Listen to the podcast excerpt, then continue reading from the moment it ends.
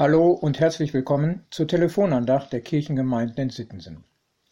Schön, dass Sie dabei sind, liebe Hörerinnen, lieber Hörer, heute am Dienstag, den 25. Januar. Was macht Sie ärgerlich und wütend? Sicherlich gibt es auch bei Ihnen etwas, das Sie zum Zorn reizt. Sind es vielleicht die verstopften Straßen, wenn Sie in Hamburg oder einer anderen großen Stadt unterwegs sind? Ist es der Stau auf der Autobahn, der so gar nicht in Ihren Zeitplan passt? Ich denke, im Straßenverkehr liegt viel Potenzial, um wütend zu werden.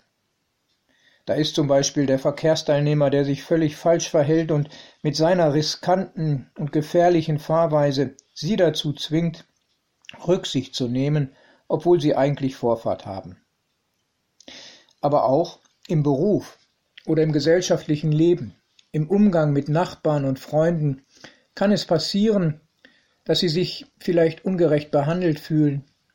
Sie werden in eine sogenannte Schublade gesteckt, bewertet und verurteilt und fühlen sich total unverstanden. Das macht wütend.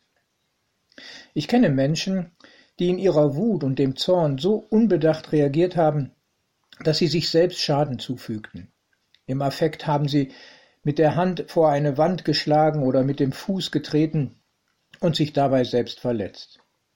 Ja, das kommt nicht selten vor, dass durch einen Wutausbruch einiges kaputt geht. Kaum vorstellbar, dass so etwas auch auf Gott zutreffen soll. Unkontrollierte Wutausbrüche und unbedachtes Verhalten im Zorn. Es ist verständlich, dass Jeremia sich das nicht wünscht. Der Prophet weiß, dass er Korrektur braucht.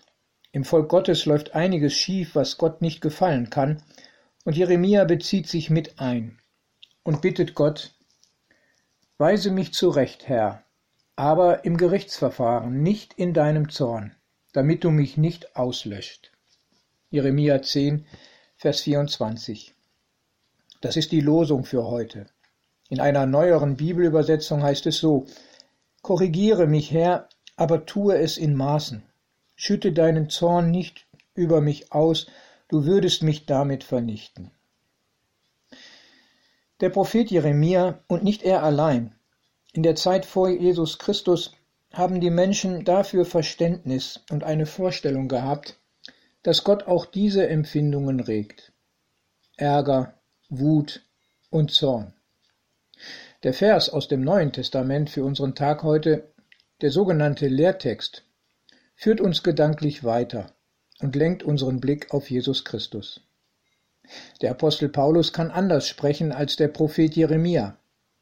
Da ist ja auch in der Zwischenzeit viel passiert. Zumindest auf der Seite Gottes, bei den Menschen eher weniger.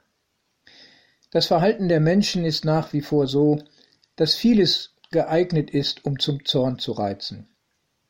Doch Gott hat in unglaublicher Weise etwas völlig Neues geschaffen. Er ist Mensch geworden, in Jesus Christus, seinem Sohn, in unsere Welt gekommen, damit er, stellvertretend für alle, das ganze Scheitern, das Versagen der Menschen, unsere Schuld auf sich nimmt und uns Vergebung und neues Leben anbietet. Paulus sagt es so, Gott hat uns nicht bestimmt zum Zorn, sondern dazu, die Seligkeit zu besitzen durch unseren Herrn Jesus Christus.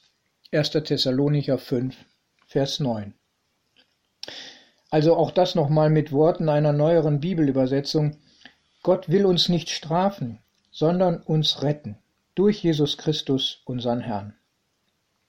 Ich wünsche Ihnen, liebe Hörerinnen und liebe Hörer, dass Sie diese aus menschlicher Sicht unglaubliche Geschichte persönlich erfahren konnten oder erfahren werden und sich voll Vertrauen an Jesus Christus halten.